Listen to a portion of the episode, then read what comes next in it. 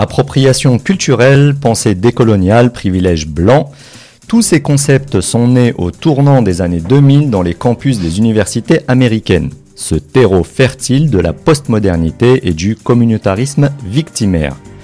Si à l'origine, le concept d'appropriation désignait tout simplement le fait qu'une culture intègre dans son patrimoine l'héritage d'une autre culture, aujourd'hui ce terme revêt un caractère éminemment péjoratif puisqu'il désigne la récupération marchande du capital immatériel d'une nation par des multinationales. Récemment, une affaire de Zellige a créé le buzz sur les réseaux sociaux. L'équipementier allemand Adidas a dévoilé le nouveau maillot de l'équipe de football d'Algérie ornementé de motifs du Zellige marocain. Immédiatement, le ministère marocain de la Culture a mandaté un avocat mettant en demeure Adidas de retirer ces motifs.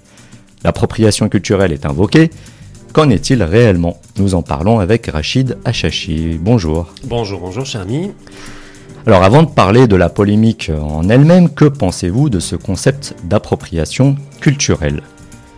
Bah Écoutez, dans le schéma de liquidation de la modernité qu'elle a entamé vis-à-vis d'elle-même, on est entré dans une nouvelle ère qu'on qualifie de postmodernité, qui en même temps arrive à conjuguer un relativisme absolu, où toutes les valeurs sont subjectives, où on peut se définir comme on veut. donc ça a été le terreau également de l'émergence d'un certain LGBTisme, mmh. la négation du pôle biologique au profit d'une subjectivité totale. Mais en même temps, dans le rapport entre le monde blanc développé occidental et le monde anciennement colonisé, euh, cette pensée, ce courant, ce paradigme-là produit un, certain nombre de concepts qui permettent de nourrir au cœur du monde occidental un schéma de haine de soi de haine de sa propre culture, de son propre patrimoine, en interdisant au monde blanc, entre guillemets, parce mhm. que ces gens-là racialisent les peuples, euh, contrairement à ce qu'on croit, eh ben, le monde blanc n'a pas le droit de s'approprier, entre guillemets, des cultures procédant d'anciennes colonies ou d'anciens territoires colonisés, en partant de l'idée que le monde occidental profite de son hégémonie absolue pour phagocyter non seulement les richesses de ces peuples-là, mais également leur patrimoine culturel dans une logique de profit Mhm. Or, le fait est que, comme tu le rappelais à l'origine, le terme appropriation culturelle qui existait en sociologie désignait un phénomène tout à fait naturel que l'humanité a connu tout au long de son histoire et qui faisait qu'une culture, à un certain moment, intègre dans son patrimoine des aspects culturels procédant d'une autre culture. Mmh. Ça se fait de manière des fois consciente, des fois inconsciente, des fois voulue, des fois subie, mais c'est ce qui permet de nourrir la richesse culturelle d'un peuple, d'une culture tout au long de l'histoire. Donc c'est un fait tout à fait naturel. Or aujourd'hui, il revêt un caractère effectivement péjoratif, où on parle de vol, un peu comme si on pouvait breveter une culture à tel point qu'on a inventé même un concept, le, le, patrimoine immatériel. Donc en réalité, le capital euh, immatériel. Et donc la langue, la culture, la richesse culturelle devient un capital financier qu'il s'agit de protéger dans une logique euh, de brevet. Euh, moi, enfin, le concept me dérange par principe, parce que je pars de l'idée que quand des États, par exemple même la France ou même la Grèce, des États développés, invoquent l'appropriation culturelle pour défendre un aspect propre à leur culture, comme la feta pour, pour les Grecs, comme le champagne pour la France, ils ne le font pas dans une logique de préservation d'identité, parce que ces mêmes États, notamment la France et des pays développés, font tout pour liquider leur eh propre identité. On en a parlé dans l'émission précédente d'ailleurs. Tout à fait. Et, de leur identité, leur passé, leur, être collectif, tout cela, ils ont tout fait pour le liquider. Mais ils le font dans une logique intégralement capitalistique pour permettre à leurs multinationales et à leurs entreprises d'avoir un privilège économique et financier sur un patrimoine culturel.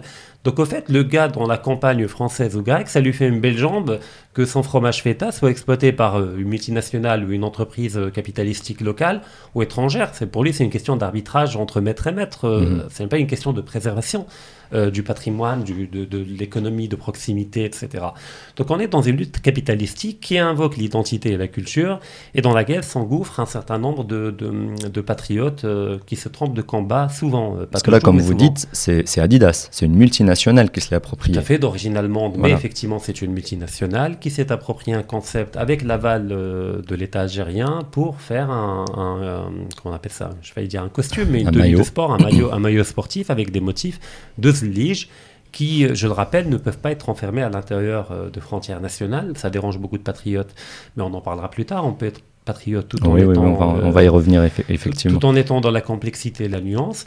Euh, et donc si jamais il devait y avoir un recours de la part d'un État, ça devrait être un recours collectif qui engloberait deux pays au moins, le Mhm. Maroc et l'Algérie, peut-être même éventuellement la Tunisie. Je rappelle que ça a déjà eu lieu. Ce que je dis, je ne l'invente pas. L'affaire du Couscous Gate, euh, je suis désolé, même le nom Ouais. fait rire, je veux dire. Euh, euh, eh ben, ça a eu lieu parce que en 2019, le Maroc, l'Algérie, la Mauritanie et la Tunisie ont eu l'intelligence et la profondeur de déposer un dossier commun auprès de l'UNESCO pour mettre en avant que le couscous c'est un patrimoine culturel régional, ce qui est le cas. On ne peut pas l'enfermer dans des frontières, et ça avait été accepté, même salué, comme étant une démarche de fraternité, de proximité culturelle entre des pays, par-delà les antagonismes diplomatiques et politiques. Et puis deux ans plus tard, le Maroc a décidé de déposer un, do- un dossier de manière unilatérale en tentant de récupérer le couscous comme étant exclusivement marocain. Oui. Là, ça devient problématique. C'est un peu comme Zlige. Pour moi, il faut distinguer entre deux choses. Il y a des cultures locales topiques. Effectivement, dans une région du Maroc, on peut avoir une déclinaison locale d'un plat donné, d'un code Mhm. vestimentaire donné. Mais quand on prend le- le- le- une vue d'aigle et quand on prend le concept ou l'art ou le métier ou le patrimoine culturel dans sa globalité, il est évident que ça fait partie d'une logique de sphère culturelle et civilisationnelle. Et d'ailleurs, le paradoxe dans lequel tombent certains patriotes, c'est qu'ils n'adoptent pas un raisonnement dialectique. C'est qu'ils combinent dans leur raisonnement un ensemble de concepts, mais qu'ils ar- articulent de telle manière à ce qu'ils deviennent contradictoires. Je m'explique. Nous partons de l'idée que le Maroc est un pôle civilisationnel, que ce n'est pas uniquement un État, que Oui. par-delà un État, il est le dépositaire d'une culture millénaire qui a toujours eu une logique euh, impériale, pas au sens uniquement militaire hégémonique, mais au sens où le Maroc a diffusé et a irradié culturellement une grande région. Oui. Et l'Empire n'est jamais que la consolidation poli- politique d'une sphère culturelle et civilisationnelle, qui est englobée dans une unité politique qu'on appelle Empire. Mhm. Et que de fait, le Maroc peut continuer à jouer une centralité civilisationnelle dans la région. Dans un nouveau format, pas impérial, mais dans un format fédéral, euh, de bloc, euh, d'alliance, d'unité euh, régionale, ce que l'Algérie empêche jusqu'à présent. Donc on veut cela. On part de l'idée effectivement qu'il y a un patrimoine commun. Mais en même temps, sur un autre volet, on cherche à réclamer l'exclusivité culturelle du Maroc. Au fait, tout cela n'est que marocain. On ne peut pas jouer sur le oui. les deux tableaux. Donc si on adopte un raisonnement dialectique, on part de l'idée qu'effectivement le Maroc a diffusé un certain nombre de, de patrimoines et de cultures qui... Ah, D'ailleurs, euh, diffusé en partant de choses existantes aussi, en s'inspirant d'autres cultures, Bah, parce qu'il faut rappeler que la culture euh, arabe s'est inspirée énormément de l'Antiquité, et elle s'est, entre guillemets, appropriée culturellement euh, autre chose. Oui, déjà parlant de la céramique, je dirais, elle n'a pas été inventée ni par le Maroc ni par l'Afrique du Nord. Elle Mm. existait déjà depuis l'Antiquité, depuis au moins 6000 ans. On trouve des cités euh, en- dans l'Irak actuel, à l'époque des Sumériens, on faisait déjà des mosaïques à base d'argile. Puis plus tardivement, les Romains, les Phéniciens, les Carthaginois d'ailleurs, qui ont diffusé cet art, puis repris par les Romains en Afrique du Nord, on trouve encore des vestiges. On peut Mm. aller au Maroc à Meknès, à Volubilis, ou à Lili, on peut trouver encore des mosaïques romaines extrêmement complexes, magnifiques, faites de céramique, avec des, coloria- des coloriages différents, et que les populations vivant dans l'actuelle Afrique du Nord, au Maroc, en Algérie et en Tunisie, ont repris le flambeau de cet art-là et lui ont donné un coloriage propre à leur identité, à leur culture, islamique, avec pas de motifs euh, anthropomorphiques, mais avec des motifs géométriques, voire même euh, en, en- en s'inspirant des plantes et des éléments de la nature, dans, certains cas au Proche et au Moyen-Orient. Mais au Maroc et en Algérie, ça a été plutôt des formes géométriques avec des couleurs très particulières qui sont propres à cette région-là. Donc effectivement, demain, le Rome, euh, les- l'héritière de, de- de l'Empire romain, enfin, si on veut entrer Ouais. dans cette logique-là, pour apporter plainte contre le Maroc et l'Algérie auprès de l'UNESCO en diront appropriation culturelle, c'est un art romain, byzantin, par la suite, même euh, les, les Turcs, les Grecs, euh, enfin...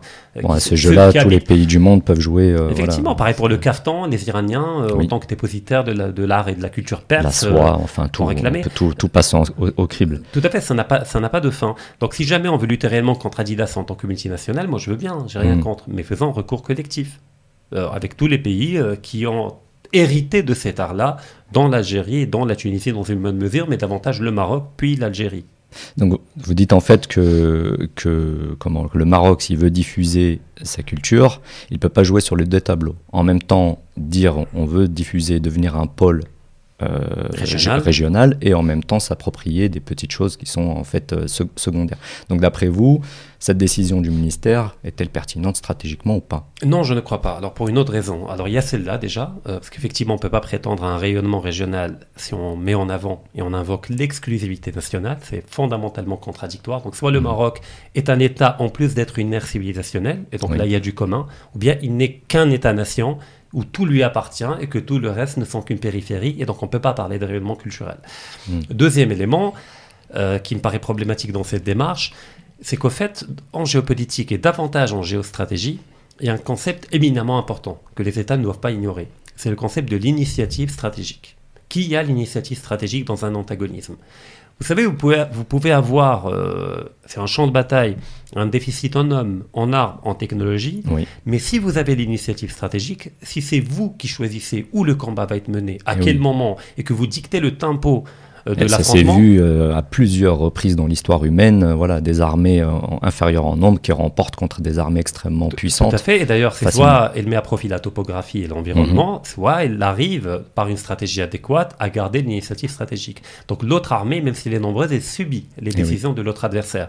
Donc l'initiative tra- stratégique est éminemment importante. D'ailleurs, même dans le jeu d'échecs, qui est un peu l'archétype Eh oui. de la stratégie, il y a des ouvertures, on sacrifie un pion Mhm. uniquement pour garder l'initiative stratégique. C'est-à-dire on peut perdre du matériel pour garder l'initiative stratégique. Mm. Et dans ce schéma-là, qu'il s'agisse du Couscous Gate ou du Zlige ou d'autres choses, malheureusement, nous ne faisons que réagir. Et oui. Et Surréagir même. C'est-à-dire que l'Algérie a réussi, en jouant sur la dimension émotionnelle, euh, qu'on peut comprendre, qu'on ne critique pas, qu'on Oui, on n'a rien contre les éliges, on n'a rien contre le On couscous. aime notre pays, euh, notre voilà, patrimoine exactement. culturel, etc. Mais le fait est que l'on n'est pas dans un monde de bisounours, mais qu'on est dans un monde où il y a de la géostratégie, où il y a de la géopolitique, et que l'Algérie a obtenu de la part de certains Marocains, et notamment du ministère, exactement la réaction qu'il voulait. C'est-à-dire une réaction finalement pas très Surexagérée. raisonnée. pas très- ok. surexagéré, hypertrophié, ultra émotionnel, notamment au niveau des réseaux, au niveau de l'Internet, afin de tourner en dérision le Maroc pour le montrer comme étant un État xénophobe, voilà, qui veut garder pour lui uniquement un patrimoine qui relève d'une histoire millénaire et partagée entre différents États. Et donc en fait, on réagit, quand, déjà quand on réagit exactement comme l'Algérie voulait qu'on réagisse, ça veut dire qu'on lui donne l'initiative Mm. stratégique. Et, et après, du coup, le résultat de ça, parce que moi je suis allé voir un petit peu sur les réseaux, globalement, bon, il y a beaucoup de gens qui se sont un peu foutus de notre tronche quand même hein, sur ce dossier-là. Est-ce que ça n'a pas fait l'effet inverse de ce qu'on voulait finalement? C'est exactement ça, c'est-à-dire l'effet inverse de ce que l'on voulait, ça veut dire l'effet exact que, euh, que voulait l'Algérie. En fait, on est, on, on est en plein là-dedans. Mhm. Donc, à la limite, euh, quand j'ai parlé de raisonnement dialectique entre sphère et exclusivité, si le problème est de rappeler aux gens que le Zlige est un patrimoine culturel encore vivant au Maroc, contrairement à l'Algérie, parce qu'effectivement, il y a des mosaïques en Algérie, euh, dans de différents palais, etc. Mais nous avons gardé en vie cette tradition-là, puisqu'on a encore des artisans qui le font, et que Eh oui. même quand l'Algérie veut rénover des mosaïques, elle fait venir des artisans marocains. Qu'ils le font très bien d'ailleurs. Bah, on n'a qu'à le faire à travers un soft power intelligent. Au lieu de revendiquer l'exclusivité, bah, produisons des documentaires. Disons- Diffusons-les en allemand pour que les Allemands sachent qu'effectivement Adidas l'a fait pour les Algériens, mais le seul pays qui est encore capable d'entretenir cette tradition vivante, c'est le Maroc, afin de restaurer notamment des palais anciens, etc. Mais ce n'est pas en entrant dans un antagonisme qui est exactement celui que veut l'Algérie, c'est-à-dire de provoquer une surréaction de notre part. En fait, le soft power ne peut pas passer par l'appropriation culturelle. Eh oui. Et parce que l'appropriation culturelle, le fait de l'invoquer systématiquement dans une logique étatique, produit totalement l'effet inverse. C'est que ma culture, elle est tellement mienne que personne ne pourra l'utiliser. Donc, au fait, vous privez, privez de Ouais. fait de votre soft power. Imaginez les justement. Mais effectivement, imaginez si les Américains disaient que le jean, euh, voilà, euh, c'est euh, culturellement américain, on l'a inventé, et donc personne n'a le droit de le produire à part les Américains, mais, et même on ira même plus loin, personne n'a le droit de le porter à part les Américains. Ils perdent de fait le soft power que permet le jean, Bon, qui d'ailleurs, renvoie toutes à ces cet critiques. idéal euh, de American Way of Life, du côté décontracté, de l'américain cool, Mhm. de l'américain voilà, qui est capable de faire de la mécanique en même temps de faire autre chose, etc. Donc le soft power est enfermé par l'appropriation culturelle, Eh oui. de fait, par le, le- enfin, le fait d'invoquer l'appropriation culturelle. Bon, d'ailleurs, toutes ces critiques sont venues d'Internet, Oui. sur Twitter, qui sont aussi des outils, euh, je veux dire, au niveau de l'appropriation culturelle, en français aussi. Euh, Déjà, on effectivement. Twitter euh, n'est pas marocain ni algérien. Je rappelle, euh, Voilà. effectivement, on peut. déjà, quand on parle. ah, Je, je termine juste le, le propos par rapport à l'idée. C'est qu'au fait, le soft power culturel ou l'hégémonie culturelle est de fait une autorisation d'appropriation culturelle. C'est-à-dire, moi, je vous autorise à vous approprier ma culture de telle manière à ce que vous deveniez un prolongement de moi-même. Donc si le Maroc autorisait de manière intelligente d'autres pays le fait de s'approprier les mosaïques, mais à côté de rappeler par un travail de communication qu'il s'agit d'un art qui est encore vivant au Maroc, eh ben ça permet de faire rayonner cet art-là et de le faire connaître à une plus grande échelle et que toute personne qui achèterait le t-shirt Adidas, quand bien même il s'agirait du maillot algérien, il aura vu peut-être un documentaire ou entendu un podcast qui Il rappelle qu'il n'y a que le Maroc qui est capable encore d'entretenir ce type d'art, etc. Donc ça s'appelle le soft power. Mais le problème des réseaux, c'est que premièrement, il y a le courage de l'anonymat. Comme dit un proverbe gallois, il est facile d'être courageux caché derrière de hautes murailles. Ben, effectivement, il est facile d'être courageux caché derrière de, de, faux profils, premièrement. Il y a deuxièmement le format de Twitter qui ne permet pas la complexité et l'intelligence. Ouais, les caractères sont limités. Les caractères sont limités, c'est pensé pour, donc c'est une logique de buzz intégralement. Mhm. Et puis troisièmement, il y a une logique effectivement binaire du bien et du mal, du patriote et du bah, traître. on va justement y venir parce que c'est, on remarque sur les réseaux sociaux euh, que certains appréhendent toujours le monde de manière binaire. C'est noir ou blanc, c'est avec moi contre moi. Ces gens-là refusent la complexité et font mine de ne pas comprendre dès qu'un raisonnement est un tout petit peu nuancé. Bah, si j'étais méchant, je dirais que c'est l'intelligence du pauvre. Mais en réalité, enfin, Nietzsche l'a magnifiquement dit dans, dans, dans Ecce Homo, il avait dit Malheur à moi, je suis une nuance. Voilà, la nuance est maudite euh, par tous les, les, gens qui préfèrent la simplicité, la pensée clé en main. Parce que la nuance invite à la remise en cause, à l'esprit critique, à un minimum de recul, à de l'intelligence. Or, le fait est qu'un patriotisme qui n'est pas intelligent, un patriotisme qui refuse la nuance, mm. devient malgré lui un antipatriotisme. Parce que imaginons que moi, je suis un étranger, pas un Marocain, j'entre sur Twitter, je vois cette polémique-là, je commence à chercher sur Wikipédia, mais en même temps, je vois la surréaction de gens qui se mettent à lyncher, à insulter, à excommunier mhm. avec l'anathème de traître tous les gens qui ne seraient pas d'accord par rapport à leur lecture du Zlige et par rapport à leur alignement à ce ministère de, la, culture. il y a eu un commentaire dans ce sens d'ailleurs. Ah, bah, je dirais que ce peuple-là est un peuple voilà, de xénophobes, un peuple raciste, un peuple qui refuse de partager le patrimoine culturel, un peuple qui surréagit, qui est dans, mhm. dans, dans l'émotionnel et qui refuse la nuance. Donc de fait, l'image que renvoie ce type de réaction, est une image anti-patriotique. Parce que je rappelle que, contrairement à ces gens-là, pas tous bien entendu, il y a des gens nuancés, intelligents, mais je parle d'une minorité qui effectivement fait du buzz et du bruit sur Internet. Contrairement à ces gens-là, Sa Majesté le Roi au Maroc, dans tous ses récents discours, et même quasiment dans tous ses discours, a toujours deux niveaux de réflexion.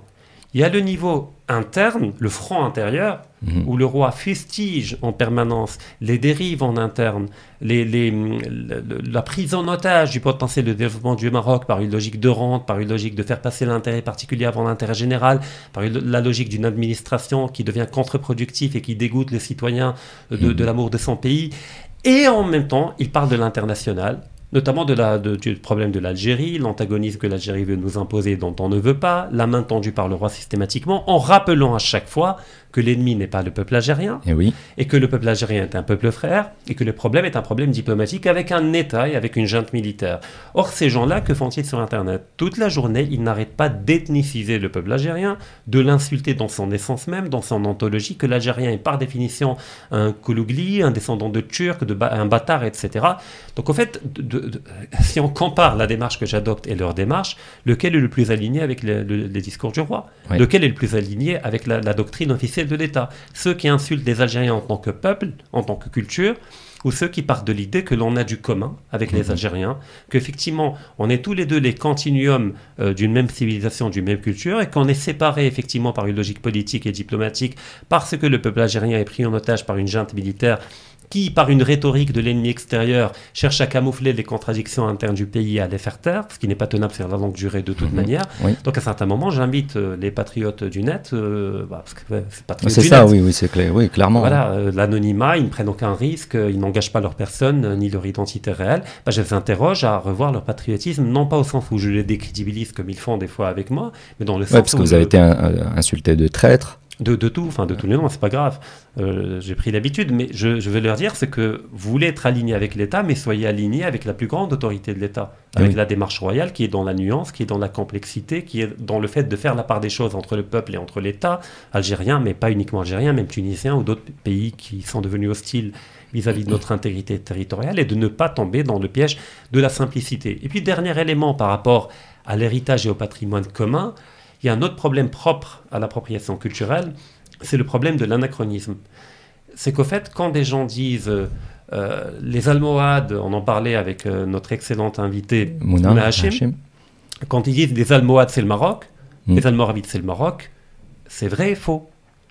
C'est faux dans le sens que à l'époque, l'idée de Maroc n'existait pas en tant qu'État-nation. L'État-nation, c'est relativement récent. Mais c'est vrai du point de vue de la filiation. C'est-à-dire que l'on est les héritiers et les dépositaires d'une longue tradition étatique millénaire, mais je suis dans l'affiliation de mon grand-père, mais je ne suis pas mon grand-père. Et oui, donc deux époques différentes. Effectivement, donc à un certain moment, les personnages de cette période-là, les patrimoines de ces cultures-là, ne peuvent pas être revendiqués comme étant contemporainement nôtres. Mhm. Mais on en est des dépositaires avec d'autres avec les Égyptiens, avec les Mauritaniens, avec les Tunisiens et éventuellement même avec les Libyens, puisque l'Empire almohade s'est étendu jusqu'à la partie tripolitaine de la Libye. Ça s'appelle la nuance, ça s'appelle la complexité, ça s'appelle l'intelligence. Et on peut des fois, en voulant faire le bien, se retrouver à faire du mal à son propre pays, en les défendant de manière inadéquate et en excommuniant une partie du peuple marocain comme étant traître uniquement parce qu'elle n'est pas d'accord avec le fait que, voilà, que la réaction par rapport à la question du Lige a été disproportionnée et a été adéquate à ce que voulait l'Algérie, qui par ce procédé là arrive à garder l'initiative stratégique, au moins par rapport au réseau et par rapport au ministère de la Culture, dernier élément. Je veux dire, euh, on a un ministre de la Culture actif, Mhm. bien, je l'ai défendu, voilà, pour au moins quelqu'un qui bouge, qui essaie de faire des choses. Mais on l'attend également sur d'autres terrains, pas uniquement sur le terrain du zlige et du couscous. Je, veux bien un ministre de la Culture qui soit culinaire et amoureux de la gastronomie. Oui, on l'est tous. mais il y a combien de librairies au Maroc euh, oui, de bibliothèques publiques déjà, bibliothèques publiques. Il y a des villes où il n'y en a pas. Mhm. Il y a des régions où il n'y en a pas. Il y a combien de bibliothèques dans les écoles Mhm. Voilà les vrais chantiers. Parce que moi, j'ai jamais vu un mot riche, peut-être qu'il y en a, mais j'en ai jamais vu, qui ait évoqué une seule fois une question intérieure du Maroc qui met euh, en, en difficulté une partie des Marocains. Parce que la dignité du Marocain, c'est pas uniquement Zlige, c'est également les inégalités, c'est également l'économie de rente, c'est également l'informel, c'est Mhm. également la corruption. Mais jamais ils ne parlent de ses affaires internes. Pour eux, le patriotisme, c'est uniquement tout ce qui est épidermique vis-à-vis de l'extérieur, Mhm. comme si l'Algérie est le seul ennemi de- du Maroc. Elle est un ennemi objectif du Oui. point de vue géopolitique, pas du point de vue moral, je l'avais déjà. Oui, oui, Carl Schmitt. Tout à fait. Mais on a également en interne des ennemis de la dignité des Marocains. Ils étaient où les mots riches par rapport au pass euh, vaccinal Oui, ils on les étaient a où les... Ils étaient, ils applaudissaient des mains et des pieds. Ils étaient où les mots riches par rapport aux discours royaux concernant la rente, concernant le, le fait qu'une minorité confisque la richesse de beaucoup de Marocains? Donc on attend également un patriotisme à tous les niveaux. Ce que Mm. Charles Maurras appelait un patriotisme, un nationalisme intégral, même si moi je ne suis pas nationaliste. Pour moi, la nation est un concept moderne, mais j'invite à la nuance et à la complexité, ce, ce à quoi invite la constitution d'ailleurs du Maroc. Mm. Et d'ailleurs, vous vous rappelez souvent que nationalisme et patriotisme, c'est deux choses euh, différentes. Il ne faut pas oublier. différentes et même antinomiques des fois. Et je rappelle que la Constitution parle de l'identité marocaine comme étant le produit de plusieurs affluents, affluents africains, affluents judaïques, affluents amazigh, affluents mauresques, Mm. etc. Non, mais il n'y a pas à Là, aller a- chercher loin. Je veux dire, en termes d'appropriation culturelle, déjà notre Coran, euh, Bah, voilà, on se l'est approprié, que je sache. euh, Alors ils diront qu'on ne se l'est pas approprié dans une logique marchande, ce qui est discutable pour certains euh, qui font un business avec la religion, mais la question n'est même pas là. Si le problème c'est que ce soit Adidas qui se l'est approprié, Mhm. bah alors pourquoi uniquement Adidas? En réalité, parce que c'est en rapport avec l'Algérie. Donc, on cherche à instrumentaliser une affaire culturelle de patrimoine dans une logique géopolitique. Je veux bien, mais faites-le intelligemment. En ne tombant pas dans le piège de la surémotionnalité comme le voudrait l'Algérie. Parce qu'il y a également une marque de bière espagnole qui Oui, il y utilise a- le et la dernièrement, il y a- il y a eu. Il y a eu un a- article qui est passé, c'était sur euh, Charles III, son jardin marocain. On était très fiers que le, le- le- le roi Charles III, dans sa demeure, Ornement. or- orne, voilà, orne sa demeure avec un très beau jardin marocain. On est très fiers. Et pour- Exactement. Pour, Et d'ailleurs- le coup, ça n'a pas provoqué de- d'effet. Effectivement. Et pour, délétère. et pour conclure, je dirais tout simplement que le soft power est une autorisation d'appropriation culturelle. Mm. Mais une autorisation réfléchie, intelligente et contrôlée par un État. Et c'est ce à quoi j'invite. Et d'ailleurs, on a eu des précédents aux États-Unis dans ce délire de postmodernité, où dans une université, un séminaire sur le yoga avait été annulé parce que des, des pseudo-postmodernistes avaient revendiqué l'appropriation culturelle, et Mm. que parmi les étudiants, il y avait des étudiants indiens qui avaient dit Mais non, mais on n'a aucun problème à ce que le yoga se diffuse aux États-Unis. Il y avait une affaire de kimono également. Il y avait un musée où on avait dit Ah, bah la culture japonaise. Mais très souvent, jaune. moi j'ai vu Mais le beaucoup Japon, de. le Oui. Japon a condamné l'annulation euh, Eh oui. de, de l'événement parce que pour lui, ça fait partie du soft power. Mais bien sûr. Moi, j'ai vu aussi no- sur plein de sujets aussi, sur les, les Indiens d'Amérique, etc. Chaque fois qu'on pose la question aux, per- aux personnes concernées, elles n'ont aucun problème à voir leur culture euh, rayonner, Ouais, diffuser elle le plus possible. voit comme un soft power, effectivement, et c'est intelligent de le faire.